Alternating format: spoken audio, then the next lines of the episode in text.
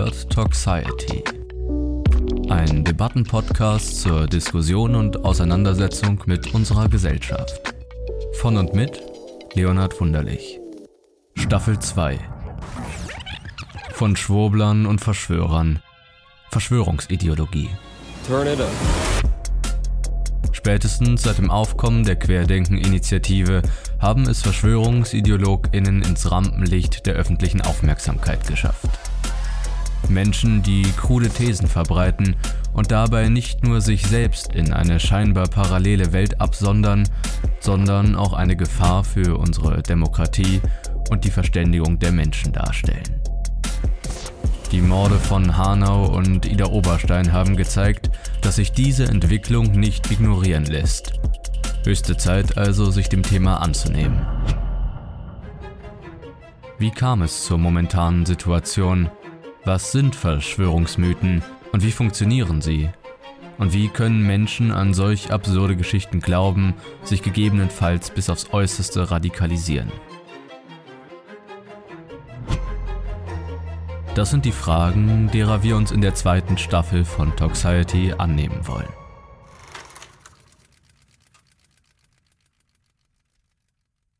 Sollte ich scheitern, aber auch nur einen einzigen Juden töten, so hat es sich gelohnt. Denn überhaupt, wenn nur jeder weiße Mann einen einzigen jener umbringt, gewinnen wir. Mit diesen menschenverachtenden Worten ekelhaften Antisemitismus schließt der Rechtsextremist Stefan Baljet die Darstellung seines Plans in einem von ihm veröffentlichten Dokument, das später als sein Manifest Aufmerksamkeit erhalten soll, und eröffnet wenig später das Feuer auf eine Synagoge in Halle. Er schießt schließlich zwei Passantinnen und verletzt weitere. Stefan B. streamt seine Tat live auf der Plattform Twitch. Er wendet sich direkt in die Kamera und an die Zuschauenden.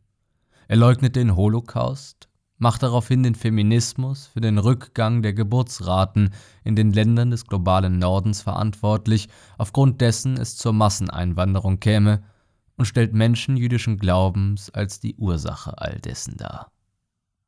Es wird offensichtlich, dass man es hier mit einem Antisemiten zu tun hat. Er spricht von einem verborgenen Internet-SS, der der Öffentlichkeit völlig unbekannt sei, und bringt seine Vorfreude auf den bevorstehenden Anschlag zum Ausdruck. ZuschauerInnen können beobachten, wie B nahe der Synagoge seinen Wagen abstellt und sich dem Gotteshaus nähert. Es ist der Mittag des 19. Oktobers 2019, Yom Kippur, der höchste jüdische Feiertag. B versucht sich mit Hilfe eines Sprengsatzes Zugang zu der verschlossenen Glaubensstätte zu verschaffen und scheitert daran. Als er von einer Passantin auf die Explosion angesprochen wird, erschießt er sie. Es ist die 40-jährige Jana Lange.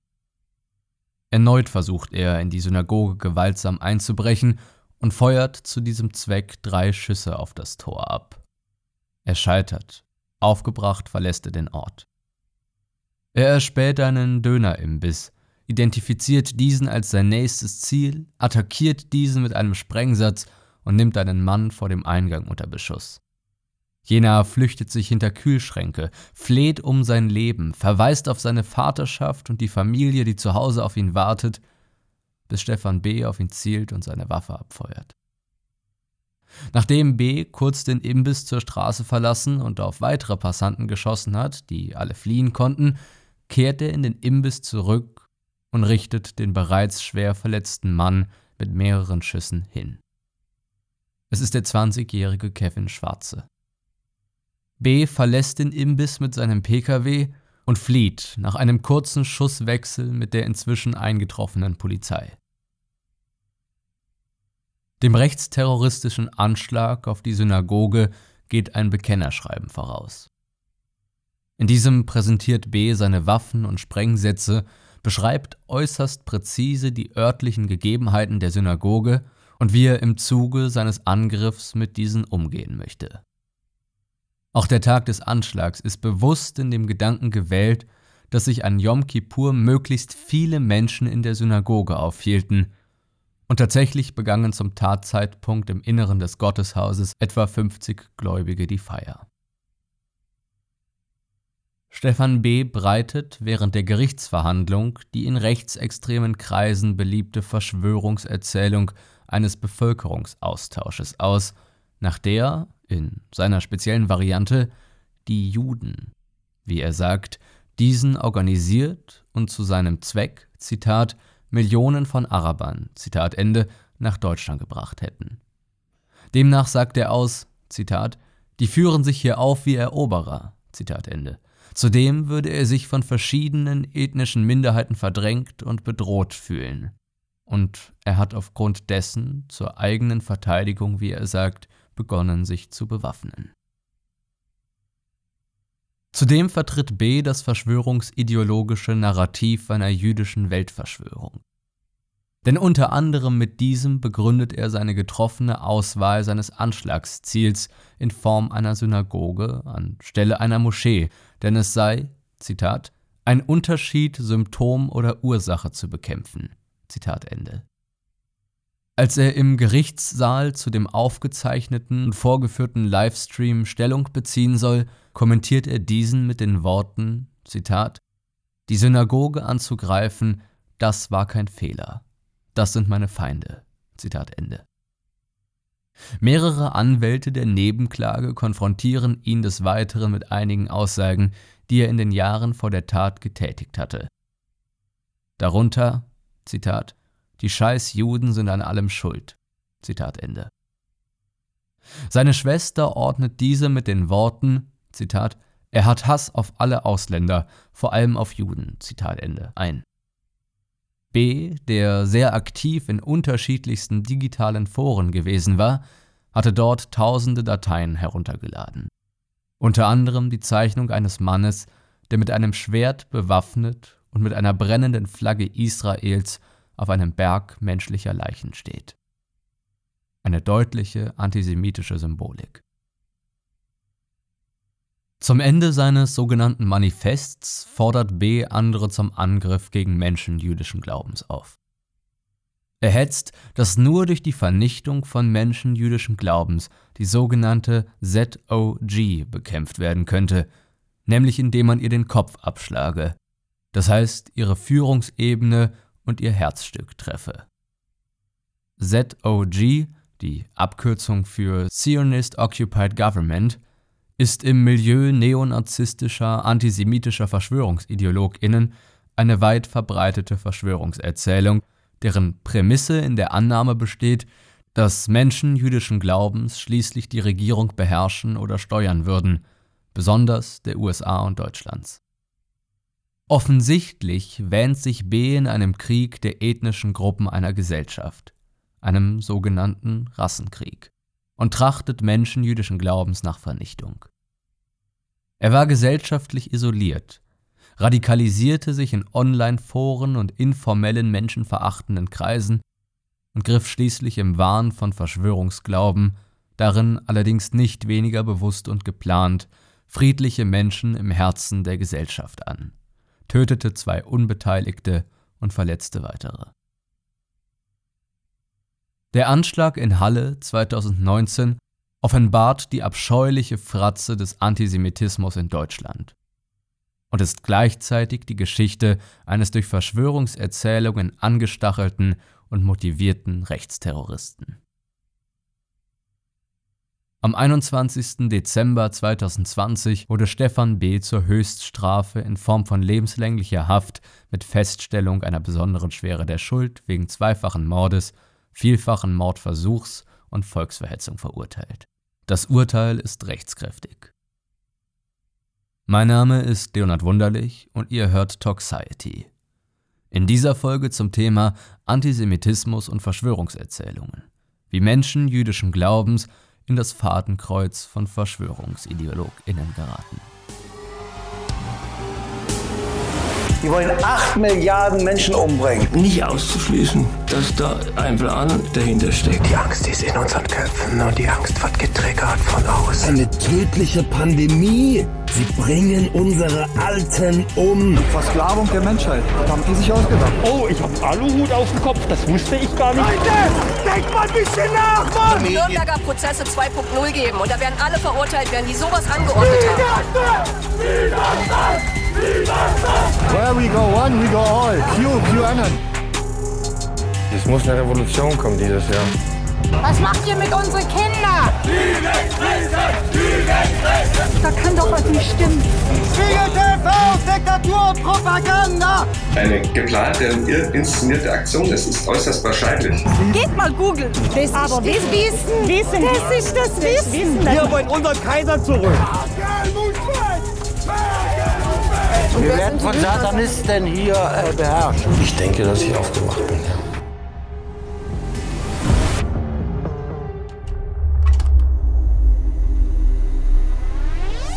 Es soll eine Weltregierung installiert werden. Zur Unterdrückung aller freien Völker. Und wer installiert diese Welt? Und das versuchen sie seit 1945. Wer denn? Ja, wer denn? Die Juden, wer denn sonst? Idiot. Äußert sich ein Mann in seinem ekelhaften antisemitischen Verschwörungsglauben gegenüber dem NDR. In dieser Episode soll es also um eine spezielle Ausprägung von Verschwörungsglauben gehen. Antisemitische Verschwörungserzählungen. Wir wollen dabei also der Frage nachgehen, warum so oft Menschen jüdischen Glaubens und auch der Staat Israel im Fokus von Verschwörungsmythologie stehen und diese unschuldigen Menschen so oft als Sündenböcke und Feindbilder herhalten müssen und eben im schlimmsten Fall Gewalt und Hass auf sie kanalisiert werden. Und schließlich habe ich später, und darüber freue ich mich besonders im zweiten Teil dieser Episode, die Möglichkeit mit Professor Dr. Erb von der Helmut Schmidt Universität in Hamburg, Professor für Sozialpsychologie und Psychologe, über Verschwörungsglauben zu sprechen. Genauer in dieser Folge über Feindbilder, deren Entstehung und Bedeutung.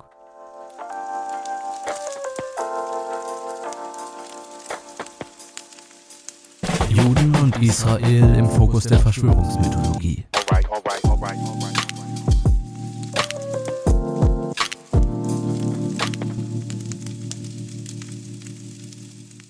Bei Verschwörungserzählungen infolge gesellschaftlicher Tragödien spielt Israel als Staat häufig eine zentrale Rolle. Beispielsweise rückte dieser in den Fokus von Verschwörungsideologinnen nach der Nuklearkatastrophe in Fukushima. Es gibt dafür verschiedene Gründe.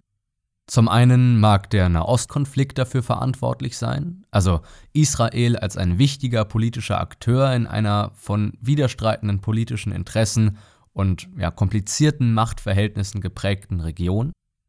Und letztendlich ein anderer Grund mag auch sein, dass Israel ein jüdischer Staat ist. Und Menschen jüdischen Glaubens oder Menschen, die als jüdisch wahrgenommen werden, werden eben besonders häufig unfreiwillig Protagonistinnen in Verschwörungserzählungen. Warum das so ist, wollen wir in dieser Episode klären. Verschwörungserzählungen mit Menschen jüdischen Glaubens als böse Verschwörer in ihrem Mittelpunkt haben dabei schon eine sehr lange Tradition. Sie sind keine unbedingt neue Erscheinung, sondern über die letzten vielen Jahrhunderte in Europa durchaus immer wieder zu beobachten. Menschen jüdischen Glaubens müssen dabei immer wieder als Sündenböcke für alle möglichen Katastrophen herhalten. Für Unruhen, für Hungersnöte, Kriege, Revolutionen. Und diese Verschwörungserzählungen mündeten schließlich in zahlreichen Progromen. Insofern ist dieses Thema von aktueller und absoluter Wichtigkeit.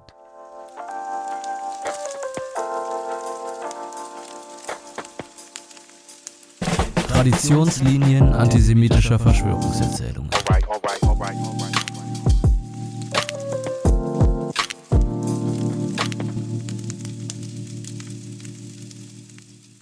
Im Kontext von Verschwörungsglauben und Antisemitismus spielen die sogenannten Protokolle der Weisen von Zion eine wichtige Rolle. Sie entstanden vermutlich zu Beginn der 20er Jahre des letzten Jahrhunderts in Russland und es handelt sich um einen 80 Seiten umfassenden Text, in dem eine fiktive jüdische Weltverschwörung skizziert wird. Und diese vorgeblichen Protokolle wurden nicht zuletzt auch für NS-Propaganda instrumentalisiert. In der NS-Zeit wurden Geschichten populär, die sich um die angeblichen Pläne einer jüdischen Weltverschwörung rankten. Menschen jüdischen Glaubens sollten von Russland aus in einer kommunistischen Weltverschwörung die Weltherrschaft an sich reißen wollen. Gleichzeitig wurde ihnen aber auch vorgeworfen, sie seien Raubtierkapitalisten, die sozusagen im maximalen, rücksichtslosen Gewinninteresse handeln und die versuchen, die Kontrolle über die Wirtschaft zu erlangen. Und obwohl sich ja beide Narrative widersprechen, also die kommunistischen Weltverschwörer und die Raubtierkapitalisten, konnten beide Narrative im 19. und 20. Jahrhundert in Europa nebeneinander existieren und tauchen, wie wir sehen werden, auch in der Gegenwart noch immer wieder auf. Nach dem Ersten Weltkrieg wurde in Deutschland durch konservative und nationalistische Politiker die sogenannte Dolchstoßlegende verbreitet. Sie sagt, dass allein die Sozialdemokraten, also die aus deren Sicht politischen Gegner, gemeinsam mit dem in Anführungsstrichen bolschewistischen Judentum für die militärische Niederlage im Weltkrieg verantwortlich gewesen seien. Später wurde diese Dolchstoßlegende auch von der NSDAP und Hitler wieder aufgegriffen. Ein weiteres historisches Beispiel ist der Börsencrash von 1929 und die Weltwirtschaftskrise, während dieser zahlreiche Verschwörungsmythen mit der Darstellung von Menschen jüdischen Glaubens als ruchlose Kapitalisten kursierten. Die Psychologin und führende Expertin auf dem Gebiet der Verschwörungsideologie Pia Lamberti erklärt diese Tradition, in welcher unter anderem in Deutschland antisemitische Verschwörungserzählung bis in die Gegenwart hinein stehen. Deutschland beispielsweise ähm, Verschwörungserzählungen zum Thema Impfung, die waren schon Ende des 19. Jahrhunderts antisemitisch. Da haben NS-Vordenker dann behauptet, die jüdische oder damals hieß es verjudete Schulmedizin ähm, würde Impfungen einführen, um die Massen zu lenken und äh, die jüdische Presse äh, würde das dann noch befeuern. Und das hat sich dann so über die Jahre auch durchgezogen, dass eben äh, ja teilweise Gruppen immer noch Medizin als in Anführungsstrichen verjudet ansehen. Also Gerd Hamer beispielsweise ist äh, so eine Figur, der hat die neue germanische Medizin erfunden und der hat sein Leben lang behauptet, dass die Onkologie, äh, dass das alles Juden seien, die mit der Chemotherapie die Deutschen umbringen wollen würden. Und so werden auch noch bis heute die sogenannten Protokolle der Weisen von Zion von Rechtsextremen und der neuen Rechten als vermeintliche Belege für eine jüdische Weltverschwörung angeführt.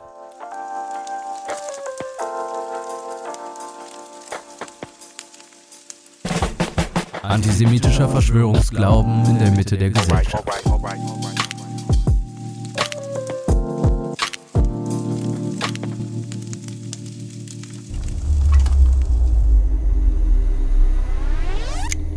Heißt ja auch, dass Israel irgendwie halt äh, Amerika kontrolliert und dass halt viele Menschen da sozusagen unterdrückt werden. Und Israel hat ja viele Marken, so wie Coca-Cola und andere Sachen. Und somit äh, haben die ja die ganze Macht sozusagen eigentlich in der Hand, die ganze Welt. Und das merkt man halt nicht, weil es alles hinter, hinterrücks abläuft. So äußert sich ein junger Mann gegenüber der ARD und verbreitet dabei die antisemitischen Narrative des reichen und mächtigen Juden als solcher. Und das perfide an solchen Narrativen, aber eben auch generell an Antisemitismus und an antisemitischem Verschwörungsglauben, ist, dass diese antisemitisch konnotierten Verschwörungserzählungen ein allgemeines, gesamtgesellschaftliches Phänomen darstellen. Sie reichen also vom Stammtisch über die Popkultur bis hin sogar in als eher links wahrgenommene Kreise, beispielsweise in Debatten über Israel. Und in diesen Verschwörungserzählungen sind, wie bereits hier angeklungen ist, häufig antisemitische Stereotype zu finden.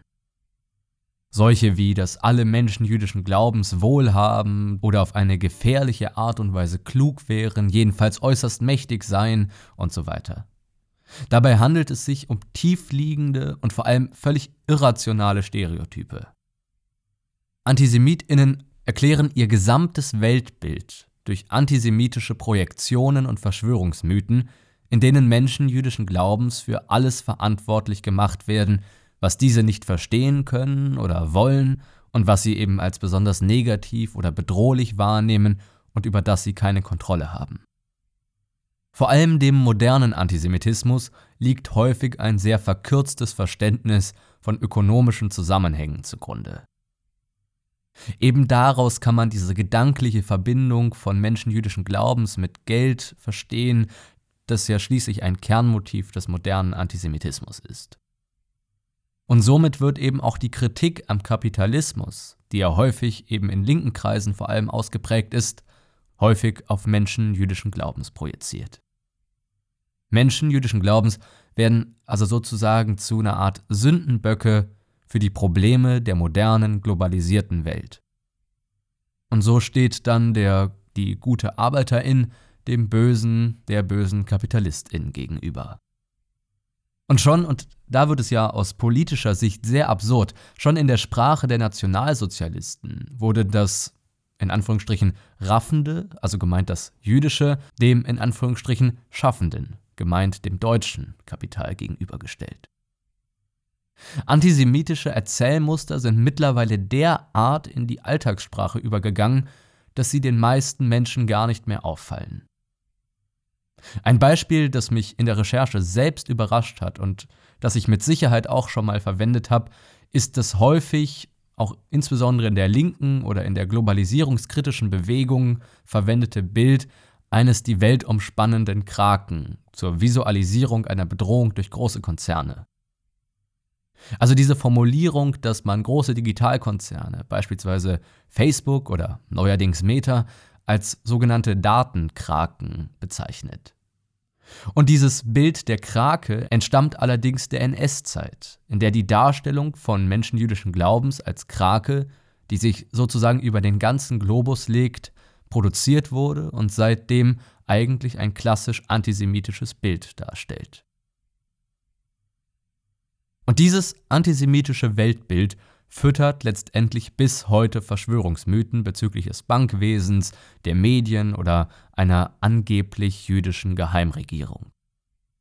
Und diese Verschwörungsmythen sind, wie gesagt, ein breites gesellschaftliches Problem, also durchaus auch unter Menschen mit hohem Bildungsniveau nicht unerheblich verbreitet, wobei man ja eigentlich davon ausgehen könnte, dass diese es besser wüssten. Offensichtlich tun sie es nicht.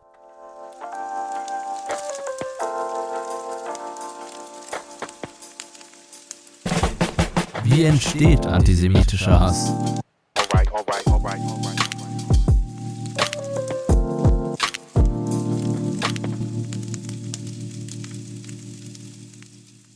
Ein Erklärungsansatz, wieso Menschen jüdischen Glaubens häufig in diese Rolle als Feindbild gedrängt werden, bietet das Stereotype Content Modell von Susan Fisk. Es ist ein wissenschaftliches Modell, das versucht, Stereotypen und die Entstehung von Stereotypen zu erklären und das sich um die zentrale Frage dreht, wie nehmen wir soziale Gruppen wahr? Denn diese Frage der Wahrnehmung von sozialen Gruppen erscheint zentral für die Entstehung von Stereotypen. Das Modell basiert auf der Annahme der menschlichen Veranlagung zur Beurteilung von anderen. Und zwar in der Beurteilung von anderen, ob erstens sie ihnen schaden wollen und zweitens, wie hoch ihre Kompetenz ist, dieses Vorhaben umzusetzen. Also inwiefern sie tatsächlich befähigt wären, diesen Schaden tatsächlich umzusetzen. Und dabei werden zwei Dimensionen zur Bewertung dieser Frage herangezogen. Erstens die wahrgenommene Kälte oder wahrgenommene Wärme einer sozialen Gruppe und zweitens die wahrgenommene Kompetenz. Diese Wärme beschreibt, wie wohlwollend eine Gruppe gegenüber anderen ist. Und dabei spielt auch eine Rolle, inwieweit die Gruppe in direkter Konkurrenz zu einer anderen sozialen Gruppe steht. Ein klassisches Beispiel für eine warm empfundene Gruppe in der Gesellschaft wären zum Beispiel Mütter. Diese werden häufig als warm, als, als anderen zugewandt, jedenfalls nicht bösartig oder konfliktfreudig wahrgenommen. Und die zweite Ebene beschreibt die Kompetenz, also beschreibt, ob Menschen zumindest denken, dass die andere Gruppe einen höheren oder niedrigeren Status als die eigene Gruppe hat. Soziale Gruppen, die beispielsweise um Ressourcen konkurrieren, werden eher mit Verachtung betrachtet. Das heißt, wenn wir uns gesellschaftlich mit einer anderen Gruppe eng messen, betrachten wir diese Gruppe eher negativ. Soziale Gruppen hingegen, die einen hohen Status haben und die scheinbar dann auch nicht in Konkurrenz zu einem selbst stehen, weil sie eben deutlich über einem stehen, werden eher bewundert. Und bei diesem ganzen Modell, und das möchte ich nochmal betonen, geht es eben nicht um den tatsächlichen Status der Gruppe, sondern nur um ihre Einschätzung durch andere Menschen. Denn es geht eben um Stereotype, die ja in den allermeisten Fällen auch nicht der Realität entsprechen. Und nun ist es so, dass Gruppen, denen geringe Wärme und gleichzeitig hohe Kompetenz zugeschrieben werden, in den Augen von Verschwörungsideologinnen eher als potenzielle Gruppe von Verschwörerinnen dastehen. Das heißt also, dass gegen diese Gruppen mit geringer Wärme und hoher Kompetenz häufig stärkere Ressentiments erhoben werden. Wie gesagt, dabei geht es nur um die wahrgenommene Wärme und die wahrgenommene Kompetenz. Denn diese Gruppen werden als berechnend genug wahrgenommen, um eine Verschwörung anzuzetteln und dann eben auch als kompetent genug, um diese tatsächlich in der Realität auszuführen. Und eben diese, wenn auch fiktiven Zuschreibungen treffen eben häufig Menschen jüdischen Glaubens. So werden in faschistischen Zeitschriften Menschen jüdischen Glaubens häufig als kalt, also zum Beispiel als geizig oder missgünstig, dabei aber auch gleichzeitig als mächtig, also als Verschwörerinnen oder als Menschen, die in der Lage dazu wären, die Weltherrschaft zu übernehmen, beschrieben und zum Beispiel Menschen mit dunklerer Haut werden als kalt, gleichzeitig aber als inkompetent, also dumm oder leidend dargestellt. Und schließlich aus dieser Zuschreibung von Kaltherzigkeit und gleichzeitiger Macht geraten Menschen jüdischen Glaubens in den Fokus von Verschwörungsideologinnen. Auch Pia Lamberti erklärt schließlich so, warum Menschen jüdischen Glaubens in diesen Fokus geraten und häufig als Feindinnenbilder extremem Hass ausgesetzt sind. Wenn man sich psychologische Studien anschaut, weltweit ist es so, dass in den Stereotypen Jüdinnen und Juden überdurchschnittlich viel Macht zugesprochen wird. Das sind die Stereotype, die eben mit Jüdinnen und Juden assoziiert werden in den verschiedenen Gesellschaften. Da der Verschwörungsglaube nun ein Vorteil ist, eine, eine Ideologie, die die da oben als Feinde ansieht, sieht man vielleicht auch nun, woher diese Überlappung herkommt. Die Feindbilder werden so erschaffen und ja auch genutzt.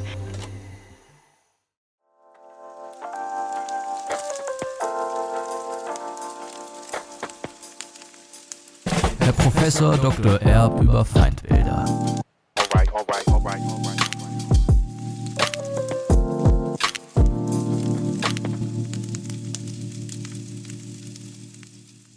Ich habe jetzt die Freude, eben über Feindbilder mit Professor Dr. Erb zu sprechen.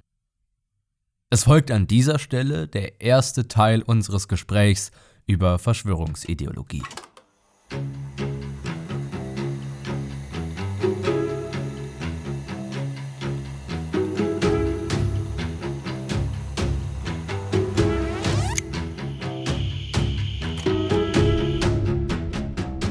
Ich habe heute das Glück, mit Professor Dr. Erb sprechen zu können. Ich freue mich sehr, dass das geklappt hat, dass Sie Zeit gefunden haben ähm, und sich bereit erklärt haben, heute mit mir über Verschwörungsglauben zu sprechen. Guten Tag, Herr Professor Dr. Erb. Ja, hallo, Herr Wunderlich. Hallo auch an alle, die zuhören. Liebe Grüße aus Hamburg. Genau, für alle, die Sie vielleicht noch nicht kennen, an dieser Stelle ein paar Worte zu Ihrer Person. Sie sind Psychologe und Professor für Sozialpsychologie lehren eben diese Teildisziplin der Psychologie an der Helmut Schmidt Universität, der Universität der Bundeswehr in Hamburg. Ihre Forschungsschwerpunkte, so habe ich versucht, etwas Ihrem Profil an Ihrer Lehrstelle zu entnehmen, liegen in der Forschung zur Persuasion, also der Überredung, in der Forschung zur Urteilsbildung und in der Forschung zum sozialen Einfluss von Minderheiten und Mehrheiten. Wir wollen heute allerdings über einige Fragen im Kontext äh, des Verschwörungsglaubens sprechen, wie es ja in diesem Podcast auch nicht ganz überraschend sein dürfte. Und zu diesem Thema haben auch Sie sich bereits mehrfach äh, multimedial, möchte ich sagen, geäußert. Und äh, so freue ich mich ganz besonders, Sie heute im Podcast Toxiety begrüßen zu dürfen. Ja, vielen Dank. Dann lassen Sie uns vielleicht direkt mit dem ersten von drei Teilthemen beginnen, über die ich heute gerne mit Ihnen sprechen würde, über Feindbilder. Denn hört man Menschen zu, die Verschwörungserzählungen verbreiten, hört man Verschwörungserzählungen inhaltlich sozusagen, spielen da Feindbilder häufig eine ganz wichtige Rolle. Also man hat irgendwie so meistens eine Elite, irgendwie ein kleiner Kreis von Menschen, die sich in niederträchtiger Absicht dann gegen das Volk oder eine andere größere Gruppe verschworen haben. Und insofern meine erste Frage, worin besteht denn vielleicht der Reiz in einem Erschaffen oder in einem Verwenden von Feindbildern im Allgemeinen, also vielleicht auch erstmal losgelöst von Verschwörungserzählungen, also für Menschen insgesamt, und dann danach vielleicht, welche Funktion haben dann Feindbilder häufig für konkrete Verschwörungserzählungen oder konkret in diesem Themenbereich?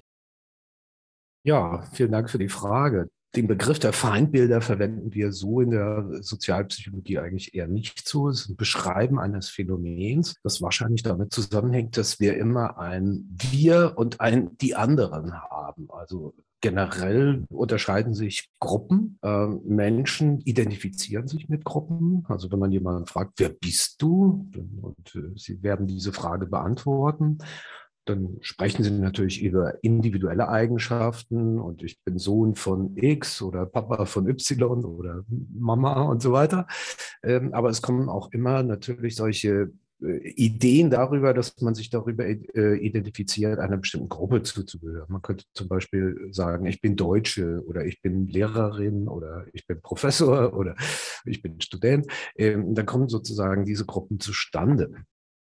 Sobald man sich in einer Gruppe als Mitglied fühlt, hat der Mensch das Bedürfnis herauszufinden, was bedeutet es überhaupt, dieser Gruppe zuzugehören. Also was unterscheidet die Professoren von den Lehrerinnen und die Deutschen von den Dänen oder Österreichern oder irgendwie sowas. Äh, das ist ein Grundbedürfnis. Äh, also herauszufinden, wer bin ich? Und dieses Bedürfnis wird dadurch befriedigt, dass man sich vergleicht mit anderen. Also es bleibt einem gar nichts anderes übrig, wenn man herausfinden will. Ich bleibe mal bei den Deutschen. Äh, wenn man herausfinden will, was bedeutet es, Deutsch zu sein, äh, dieser Gruppe anzugehören, äh, dann kann man das nur herausfinden, indem man sich vergleicht mit den Franzosen, Dänen, Chinesen, was immer. Das ist der erste, äh, der erste Schritt sozusagen in diese Richtung. Das ist noch nichts Böses. Ähm, das, ja, in Anführungszeichen böse, äh, kommt dann erst äh, ins Spiel, weil es ein Bedürfnis gibt, eine positive soziale Identität zu haben. Also am Ende gewissermaßen froh zu sein, äh, Deutscher oder Deutsche zu sein und äh, Gott sei Dank nicht Däne oder Franzose oder was immer man einsetzen mag. Das ist sozusagen der zweite Schritt. Der Vergleich mit der anderen Gruppe dient dazu, Informationen über die eigene Gruppe und damit über die eigene Person, wir würden sagen, über die eigene Identität zu bekommen. Aber dieser Vergleich soll am Ende auch positiv ausfallen. Ich glaube, das ist dann äh, der Schritt, der dann dazu führt, dass wir uns als, in dem Fall Deutsche, aber äh, bei Ihrem, bei, bei Ihrem Beispiel natürlich, wir, die wir verstanden haben, äh, wie Corona zustande kam oder warum der äh, Krieg in der Ukraine äh, ganz anders äh, verläuft, als es uns in den Medien präsentiert wird, ähm, dass genau diese Situation dann dazu führt. Dass wir diese, na, weil wir diese Unterscheidung treffen und dann uns absetzen können von den anderen. Ja, interessant ist ja, dass, und ich habe das Gefühl, und das kann man sicherlich auch gut im, im Kontext Corona irgendwie begründen, dass das auch viel mit Kontrollverlust oder zumindest gefühltem Kontrollverlust zu tun hat, oder? Wenn man, wir uns in so einer Krise befinden, an der eigentlich niemand wirklich schuld hat, sondern einfach unglückliche Missstände uns in diese Krise gestürzt haben, ist es natürlich schwierig, damit klarzukommen oder zumindest leichter, ähm, dann sich eine schöne Gruppe überlegen zu können, der man das eben dann alles anlasten kann. Das hat wohl zu tun mit einer Vorstellung, die ich persönlich davon habe, aus der Literatur natürlich auch äh, begründbar, dass Leute, die diesen Verschwörungstheorien auf den Leim gehen, sehr stark ihrer Intuition folgen, dem ersten Gedanken, den sie haben, äh, dann aber in der Folge diesen Gedanken weiter ausbauen, also auch äh, sich bemühen, sozusagen viel darüber nachzudenken, allerdings unter dieser Prämisse, die ihnen die erste Intuition eingegeben hat. Ähm, ich sage auf den Leim gehen ein bisschen in Anführungszeichen, äh, weil wir alle ja gar nicht wissen, ob es nicht wirklich eine Verschwörung gibt. Also äh, in der Geschichte der Menschheit findet man immer wieder Verschwörungen. Also ich denke an Cäsar, da gab es die Verschwörung ähm, und äh, man hat ihn ermordet. Da bin ich dann so ein bisschen vorsichtig, gerade als Wissenschaftler, weil ich ja doch nicht letztendlich weiß, zum Beispiel, wie das Coronavirus in die Welt gekommen ist. Vielleicht gab es ja wirklich irgendwie eine Intuition äh, bei irgendjemandem. Ich bin jetzt kein Verschwörungstheoretiker. Äh, ich will nur einfach sagen, solange wir die Wahrheit nicht wissen und äh, bei aktuellen Ereignissen dauert das eine Weile. Vielleicht wissen wir das mal in 20 Jahren besser. Wenn, wenn das erforscht wurde, wenn die Historiker da auch sich darum bemüht haben, äh, da bin ich immer so ein bisschen vorsichtig, Verschwörungstheorien daran festzumachen, ob sie stimmen oder nicht. Ähm, man kann sie eher daran befestigen, ähm, in der Beziehung, wie wahrscheinlich ist es denn? Also das Verrückteste, was ich da mal gehört habe, war, dass die Nazis alle noch leben, auf der Rückseite des Mondes und dann mit Joysticks irgendwie wichtige Persönlichkeiten steuern, äh, die jetzt, ne, äh, wie Bill Gates oder den amerikanischen Präsidenten oder irgendwie sowas, ähm, die dann jetzt im Sinne der Nazis die Welt regieren. Das ist halt absolut unwahrscheinlich. Äh, aus vielerlei Gründen. Auf dem Mond wohnt keiner mit großer Wahrscheinlichkeit. Äh, und die Nazis wären auch schon äh, alle über 130 Jahre alt und so weiter. Alles sehr unwahrscheinlich. Daran würde ich es dann eher festmachen. Also nicht unbedingt an dieser äh, Idee, das stimmt oder das stimmt nicht, weil wir ja als ja auch als Wissenschaftler äh, irgendwie dazu trainiert worden sind, kritisch mit irgendwas umzugehen, uns eher auf Wahrscheinlichkeiten zu verlassen ich weiß gar nicht, habe ich jetzt ein bisschen den Faden verloren? Das war noch mehr in Ihrer Frage drin, äh, was, äh, aber äh, ich weiß gerade, äh, ich weiß gerade nicht genau, was ich noch sagen wollte. Ja, ich, ich greife das gerne nochmal auf. Also es ist auch ein ganz, ja. ganz wichtiger Punkt, den wir gerade oder den Sie gerade angeführt haben. Also natürlich ist das Tückische an einer Verschwörung, dass man erstmal nicht davon weiß, sonst wäre es keine Verschwörung. Ähm, problematisch wird es natürlich vielleicht zusätzlich zu dem äh, Punkt der Wahrscheinlichkeit, den Sie gerade hatten, äh, wenn sozusagen die Verschwörung, die für real geglaubte Verschwörung nicht mehr sozusagen die Schlussfolgerung aus einer bestimmten Argumentation ist, sondern die Prämisse, von der aus man dann eine Argumentation zusammenbaut. Ähm, ich wollte Sie noch ja, fragen. Ja, sehr gut ausgedrückt, ja. Sehr schön, Herr Wunderlich. Ja, es wird sozusagen zur Prämisse und auf der Grundlage wird jetzt alles weitere betrachtet. Und die Prämisse steht irgendwie fest. Und ähm, ja, bei Verschwörungstheorien sind diese Prämissen halt doch sehr unwahrscheinlich. Ja, ich habe mich eben noch gefragt, wie man vielleicht zu so einer Prämisse kommt, also was einen eventuell psychologisch, das wäre dann meine Frage dazu bewegt. Und da bin ich auf den Gedanken des Kontrollverlustes gekommen, der dann vielleicht auch durch so ein Feindbild oder so eine ja, äußere Gruppe, die sozusagen zur Verantwortung gezogen werden soll, bekämpft werden kann. Genau das war der Aspekt, den ich eben noch vergessen hatte. Kontrollverlust. Auch das wird in der Literatur ausführlich diskutiert. Äh, wir Menschen haben ein starkes Bedürfnis nach Kontrolle und wir haben sehr häufig auch eine Illusion von Kontrolle. Und äh, manchmal wird sie auch bewusst aufrechterhalten. Also gibt es dann Fußgängerampeln, wo man draufdrücken kann, damit es grün wird. Und dieser Schalter hat überhaupt keine Funktion, außer einer psychologischen, nämlich den, äh, den Menschen das Gefühl der Kontrolle zu geben festzustellen ist auf jeden Fall, wir haben dieses Kontrollbedürfnis. Wir haben sehr häufig eine Illusion von Kontrolle. Wir sehen das zu positiv, was wir tatsächlich kontrollieren können und was von außen kommt. Und ähm, wenn die, äh, wenn eine, so eine extreme Situation auftaucht, irgendwas Unerklärliches, äh, dann suchen wir Menschen. Und zwar wir alle. Ich meine jetzt nicht irgendwelche Verschwörungstiere, äh, sondern wir alle suchen natürlich nach, nach einer möglichen Erklärung dafür. Wir tendieren dann auch dazu, mit einer Erklärung zufrieden zu sein. Das ist auch so eine Verzerrung, die bei uns irgendwie herrscht. Also äh, das Erstbeste, was wir dann finden, ist genau die Erklärung, äh, während es in der Natur und in den, auch in der sozialen Beziehung Beziehungen zwischen Menschen und so weiter äh, sehr häufig mehrere Gründe gibt, die dann zusammenwirken, interaktiv zusammenwirken. Aber das wird uns alles viel zu komplex im Alltag. Ähm, also sind wir dann zufrieden mit einem Grund. Und wenn wir diesen Grund gefunden haben, dann wird dieses Ereignis, das wir zunächst mal nicht erklären konnten, auf eine gewisse Weise erklärbar. Und befriedigt dann auch dieses Bedürfnis von Kontrolle. Allein zu wissen, warum etwas passiert, ist schon, oder wann es passiert übrigens auch, ähm, äh, ist schon eine Art von Kontrolle. Das erleichtert uns das Leben. Das haben wir so mitbekommen und das ist auch an vielen Stellen äh, durchaus nützlich ja, diese Kontrolle herzustellen, diese, dieser Kontrolle äh, ja, sozusagen nachzulaufen in bestimmten Situationen. Das tut uns gut als Menschen und äh, hat auch viele positive Konsequenzen, aber manchmal führt führt es uns halt auch in die Irre und ähm, ja, dann kommt irgendwas Seltsames dabei raus. Alles eigentlich auch recht gut nachgewiesen in der Literatur. Ja, beachtlich ist da ja auch, dass, also mir kreist gerade noch dieser Punkt im Kopf, dass eben äh, wir uns doch recht schnell dann äh, zufrieden geben, wenn wir irgendwie eine Form von Erklärung für etwas gefunden haben.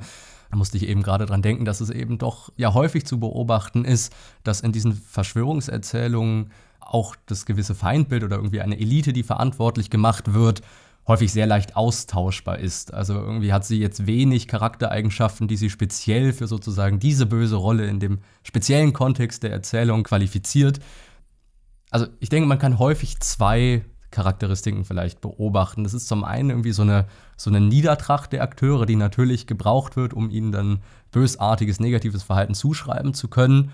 Also so diese, wir gehen davon aus, Verschwörungsgläubige gehen davon aus, dass sich eine Gruppe in einer festen Absicht verschworen hat, dann im Geheimen anderen Menschen oder der Gesellschaft so direkt Schaden zuzufügen. Und fast noch interessanter finde ich, ähm, dass diesen Akteuren natürlich eine gewisse Macht zugeschrieben wird, äh, damit sie eben ihr bösartiges Vorhaben ja häufig im großen Kontext groß skaliert dann auch durchführen können.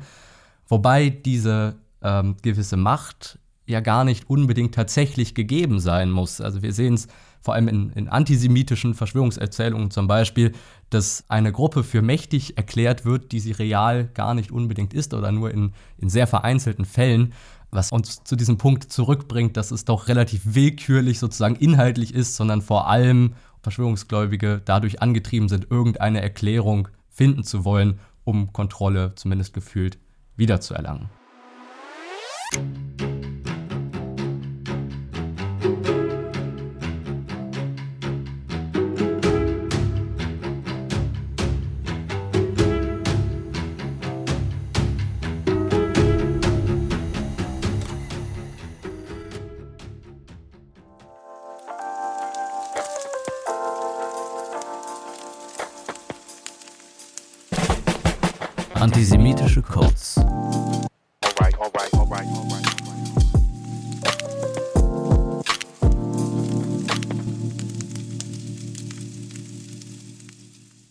Sogenannte Umwegkommunikation spielt in der heutigen, in der gegenwärtigen Betrachtung von Antisemitismus eine ganz wichtige Rolle. Denn Antisemitismus wird heute in sogenannter Umwegkommunikation zum Ausdruck gebracht.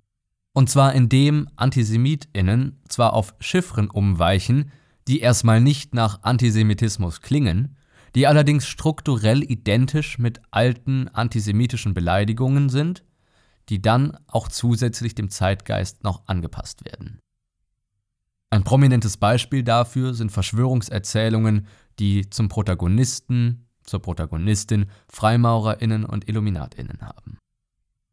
Sowohl den Freimaurerlogen als auch dem Illuminatenorden wird immer wieder nachgesagt, dass sie im Geheimen die Geschicke der Welt lenken würden. Schaut man sich das allerdings historisch an, handelt es sich tatsächlich um Organisationen, die Menschen mit einem sehr fortschrittlichen und aufklärerischen Weltbild zusammenbrachten. Diese wurden aufgrund ihres eben aufklärerischen Weltbildes im 18. Jahrhundert vor allem von Konservativen und KatholikInnen als Bedrohung, vor allem im Hinblick auf die politische Ordnung empfunden. So verbot die bayerische Regierung schließlich den Illuminatenorden. Als Begründung wurde den Illuminaten verdächtige Aktivitäten nachgesagt. Und so entstand schließlich über Jahrhunderte die Vorstellung einer umfassenden Weltverschwörung. Es gibt unzählige Varianten dieser Mythen. Zum Teil heißt es, dass eben Menschen jüdischen Glaubens gemeinsam mit diesen Geheimbünden die Welt beherrschten. Allerdings, und das ist der entscheidende Punkt, kann wissenschaftlich, historisch keinerlei Verbindung zwischen Menschen jüdischen Glaubens und Freimaurern oder Illuminaten hergestellt werden. Und doch tauchen diese Freimaurer und Illuminaten als antisemitische Codes immer wieder als die bösen Verschwörerinnen in Verschwörungserzählungen auf. Wir erinnern uns an den Fall des Karl Koch, den ich am Anfang der zweiten Episode dargestellt habe. Oder auch Heiko Schranks Erzählung einer neuen Weltordnung, ebenfalls in der zweiten Episode, in der die Illuminaten als Verschwörerinnen, die eine Weltregierung bilden sollen und so die Kontrolle über die ganze Welt erlangen wollen, dargestellt wurden. Auch hier handelt es sich um antisemitische Erzählungen, um offen verbreiteten Antisemitismus, der allerdings hinter den Illuminaten als Feindbild, als antisemitischer Code versteckt wird. Und so wollen wir schließlich auch in dieser Folge schließen dass angesichts antisemitischer Gewalttaten es fatal wäre, Antisemitismus zu verharmlosen und Verschwörungserzählungen, die das Narrativ einer angeblichen jüdischen Weltverschwörung weitertragen, als bloße Spinnereien abzutun. Antisemitische Verschwörungserzählungen haben das Potenzial, Menschen zu radikalisieren. Sie schüren Gewalt und spalten unsere Gesellschaft. Sie befeuern Hass fördern Gewalt und Diskriminierung von Menschen jüdischen Glaubens auf der ganzen Welt, eben auch in Deutschland. Und ähnliche Mechanismen, die schlussendlich zu Pogromen führten, wirken immer noch in unserer heutigen Gesellschaft.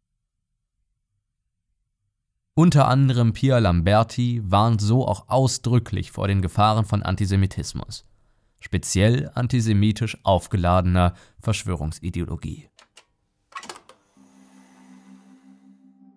Gefährlich ist das Ganze eben, weil man im Verschwörungsglauben das absolut Böse erschafft. Es ist nicht eine schlechte Politik, ein Missmanagement, Lobbyismus, sondern es ist das absolut Böse.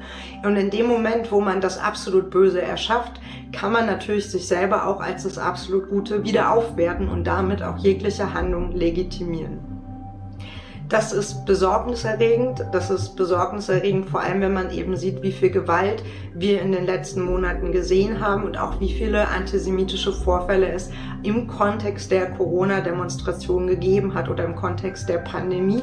Wenn man sich die Zahlen von der Recherche- und Informationsstelle Antisemitismus von RIAS anschaut, sieht man, dass die Anzahl an Vorfällen aus einem verschwörungsideologischen Milieu sich verdoppelt haben im Vergleich zu 2019. Insgesamt kam es zu einem Anstieg an antisemitischen Straftaten. Auch der Antisemitismus als Einstellung ist angestiegen in der Gesellschaft, blickt man auf die Mitte-Studie. Wir haben auch schon in den letzten Folgen festgestellt, dass Verschwörungsmythen potenziell als Legitimation von Gewalt und Abschirmung der eigenen Gruppe gegenüber Kritik fungieren. Wer den Umsturz der Weltordnung oder der Dezimierung der Weltbevölkerung durch gewisse, durchaus auch jüdische Verschwörerinnen befürchtet, für den oder für die erscheint Gewalt als letztes und daher auch durchaus legitimes Mittel, denn als einzig möglicher Ausweg. Und so ist es schließlich von fundamentaler Wichtigkeit, dass wir Antisemitismus entschieden entgegentreten. Wird er ganz unverhohlen öffentlich ausgedrückt oder auch in antisemitischen Codes über Verschwörungserzählungen verbreitet. Und damit möchte ich diese Folge schließen. Ich hoffe wie immer, dass sie euch gefallen hat und dass ihr auch zur nächsten Episode von Toxiety wieder einschaltet. Wir hören uns.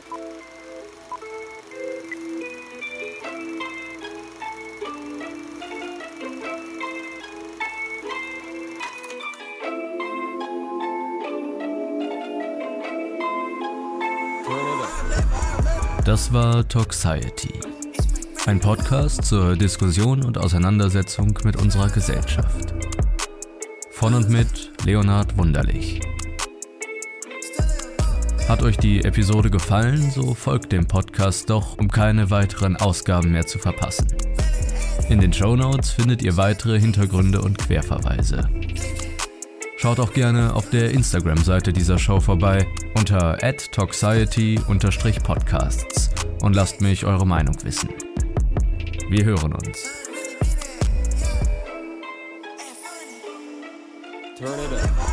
Du willst Toxality unterstützen? Besuche doch die Patreon-Seite der Show und werde ein eine Patron unter patreon.com slash leonardwunderlich. Höre monatlich eine Episode exklusiv, einen Artikel, Kommentar oder Essay und erhalte Zugang zu vielen weiteren gesonderten Inhalten. Den Link und alle weiteren Informationen findest du ebenfalls in den Show Notes bzw. unter patreon.com slash leonardwunderlich. Vielen Dank an alle UnterstützerInnen. Ach so, und noch was. Kennst du schon Tagtraum? Der Podcast Tagtraum erzählt jede Woche eine fiktive Kurzgeschichte der menschlichen Angst mit Hörspielcharakter. Lausche den unheimlichen Erzählungen und lerne das Unterbewusstsein des Menschen kennen. Welche dunklen Abgründe lauern in uns und wie treten sie in so manchen Momenten tief aus uns hervor? Tagtraum ist auf der Streaming-Plattform deiner Wahl verfügbar.